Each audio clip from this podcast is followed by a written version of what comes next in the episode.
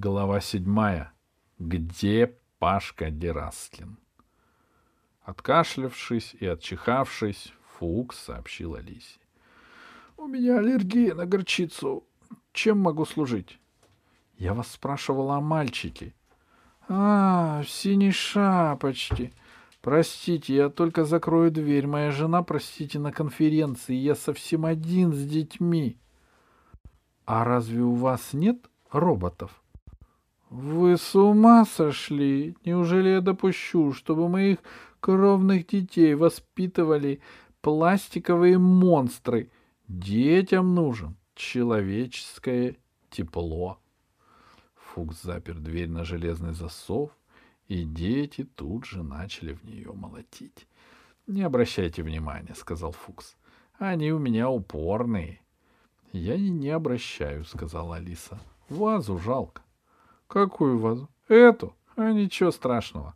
Раньше в ней жил джин, но я отпустил его на свободу, и вряд ли он вернется. Что вы мне предложите? — Ничего. Мне нужно знать, куда делся мой товарищ по имени Павел. — Рыцарь Павел! Как же, я с ним отлично знаком. Но ничем не могу помочь. В нашей конторе умеют хранить тайны. Правда, вы можете у меня эту тайну купить. Любую тайну можно купить. Но у меня нет денег. И я даже не знаю, какие здесь деньги. При чем здесь деньги? Фукс щелкнул себя по носу. И звук получился гулким, словно нос был картонный. Разве в наши дни настоящую тайну за деньги купишь? Фукс уселся на табуретку и подвинул Алисе вторую. Садитесь, пожалуйста. Вы здесь в качестве шпионки?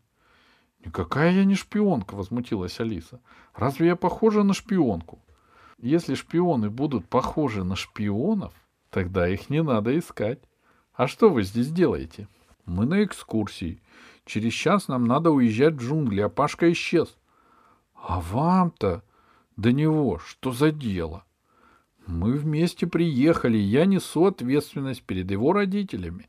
Вы не представляете, какая у него строгая мама. Она и так еле отпустила. А если узнает, что он пропал, она этого не переживет. Ужасная история. Он скрыл это от меня. Он сказал, что приехал искать приключений, — воскликнул Фукс. У меня сердце разрывается от жалости к его несчастным родителям. Я сам родитель, но я ничем не могу вам помочь, потому что вашего друга нет на Пенелопе. — Как нет? Вы не шутите? — К сожалению, я лишен чувства юмора и никогда не шучу. Ваш друг по доброй воле покинул Пенелопу и отправился на другую планету. — вот этого я и боялась. Он абсолютный авантюрист, наверное, потому что его воспитывали в строгости. До сих пор его в школу провожает бабушка. Что же теперь делать? Ума не приложу. Фукс развел руками и стал похож на большую черную птицу. Я даже не знаю, когда он вернется и вообще вернется ли. «Как же вы могли допустить такое безобразие?» — возмутилась Алиса. «Вы же взрослый человек». «Вы уверены?» — спросил Фукс. «Моя жена в этом сомневается». Фукс грустно замолк, и только слышно было, как дверь сотрясается от детских ударов. «Как вы думаете, чем мои крошки молотят в дверь?» — спросил Фукс. «Наверное, тараном», — сказала Алиса. «Нет», больше похоже на мясорубку. Так э, на чем мы остановились? Вы мне не сказали, куда дели Пашку. Он сам делся. И теперь, когда я узнал всю правду о вашей экскурсии и его строгих родителях, ха, я вне себя от горя. Фукс поднялся с табуретки, подошел к прилавку, налил два стакана лимонада и вернулся к бочке. — Выпейте, — сказал он, — это бодрит. Сам он залпом выпил свой стакан и продолжал. «Представляете, дети плачут, манная каша подгорает, а ваш друг требует настоящих рыцарских приключений. И я продал ему за бесценок документы и билет на ту планету, куда он устремился. Какой ужас! Что скажет моя жена, когда узнает? Горе и раскаяние Фукса могли бы показаться искренними, если бы его губы при этом не улыбались. Так что Алиса ему не верила. И верила. «Верните Пашку обратно», — сказала она. «Не могу», — воскликнул Фукс. «Не минуты свободной, пора готовить ужин. Кроме того, ваш друг честно расплатился за билеты, документы. Вот, смотрите». Фукс откинул полухалата и достал из кармана брюк пять одинаковых значков, изображавших мальчиков на дельфине. Это были значки общества юных биологов. Пашка захватил их с собой целую горсть.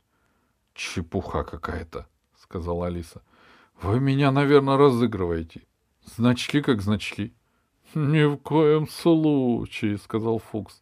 «Для вас это значки, а для меня великая ценность. Один человек обещал мне за них настоящую пиратскую карту с кладом». «Ну что на это скажешь?» Понятно, что Алиса промолчала. Не дождавшись ответа, Фукс продолжал. «Есть один вариант. Не знаю только, устроит ли он вас». «Какой вариант?» «Если у вас найдется немного времени, может, вы слетаете за вашим другом?» «Как же так? Через час мы должны быть в гостинице». «А я вам бесплатно документы дам и билет». Но у меня только час времени. До космодрома больше часа ехать. Корабль ждет во дворе моего магазина. Как? Прямо здесь? Фукс протянул руку и взял Алисин стакан с лимонадом. «У нас солидная фирма», — сказал он. «Очень солидная. Ее знают во всей галактике». «Я должна хотя бы вернуться в гостиницу и сказать ребятам, не сдавалась Алиса. Ой, тогда уж вы точно никуда не успеете.